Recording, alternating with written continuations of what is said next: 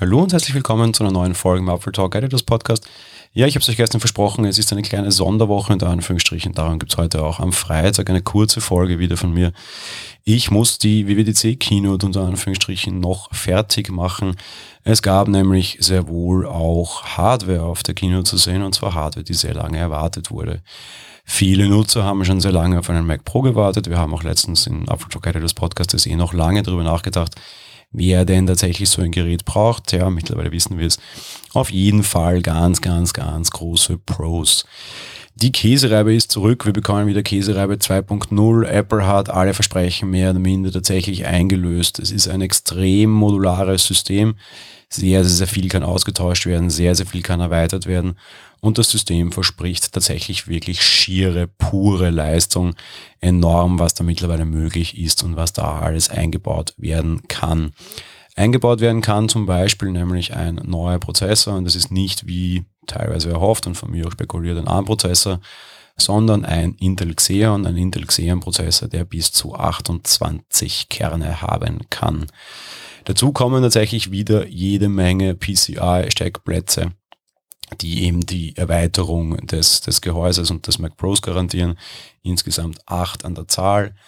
Es sind vier doppelte Slots, drei Single-Slots und ein äh, halber Slot. Der halbe Slot ist vor allem für Schnittstellenerweiterungen gedacht. Darin eingebaut werden können, können dann auch extrem viele und starke Grafikkarten. Apple bewirbt, bewirbt das aktuell als MPX-Modul. Das ist eine Radeon Pro Vega 2 Duo. Dazu kommt auch ein, ein eigener Post-Processor, Afterburner nennt sich der. Das ist ein riesengroßer und wahrscheinlich sehr, sehr, sehr teurer FPGA. Ähm, ja, jede Menge Kram. Festplatten sind per M2 SSDs einschiebbar, trotzdem sie nachrüstbar sein sollen, offenbar auch durch Nutzerhand werden sie durch den Apple T2 geschützt. Das heißt, das alte Argument des iMac Pro, dass das nicht gemacht werden kann, weil der T2 das sonst nicht schützen könnte, dürfte offenbar mittlerweile hinfällig sein und war damals offenbar eher eine Marketinggeschichte. Bleibt natürlich noch das Thema Arbeitsspeicher offen. Da hat Apple auch an alles gedacht. Wir haben insgesamt zwölf Bänke. Diese zwölf Bänke können belegt werden mit bis zu 1,5 Terabyte Arbeitsspeicher. Tja, der Preis ist natürlich dann die andere Geschichte. Das beginnt bei 6000 US-Dollar. Erste Schätzungen gehen in die Richtung, dass die großen Konfigurationen durchaus bis zu 50.000 US-Dollar kosten könnten.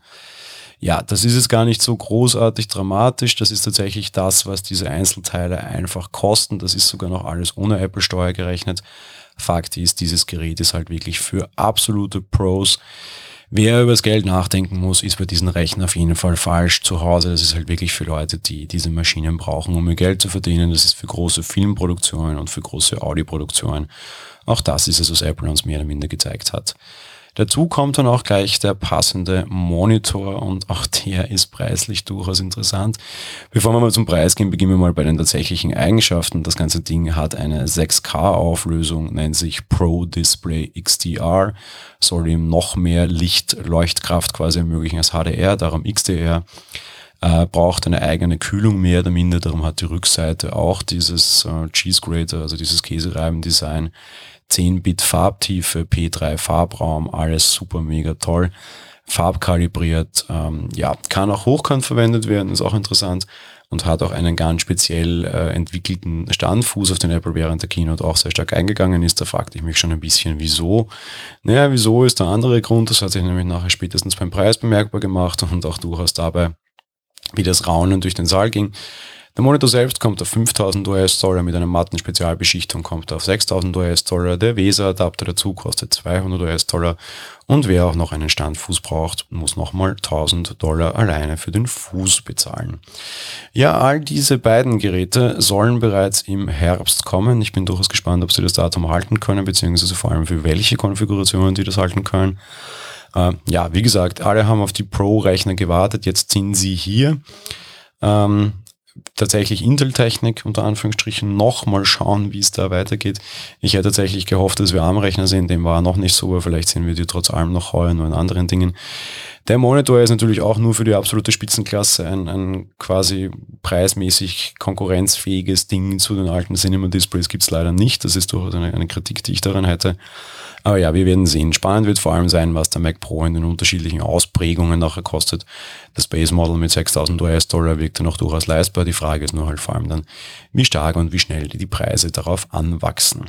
Ja, das war's von dieser Woche für mir. Am Sonntag gibt's keinen Apfeltalk Editors Podcast. Wir nehmen uns eine Woche länger Zeit und sind erst übernächsten Sonntag quasi da. Aber heute am Abend wird schon mal die Keynote in Apfeltalk Live nachbesprochen und in zwei Wochen machen das dann eben auch ich, Michi und ich gemeinsam, wenn er aus San Francisco wieder da ist und sprechen dann auch hier im Apple Talk Editors Podcast SE über die Keynote nochmal, ehe wir uns dann langsam aber doch in Richtung Sommerpause verabschieden. Ansonsten ja, ich wünsche euch ein schönes Wochenende und wir hören uns dann nächste Woche Montag wieder. Bis dahin, ciao.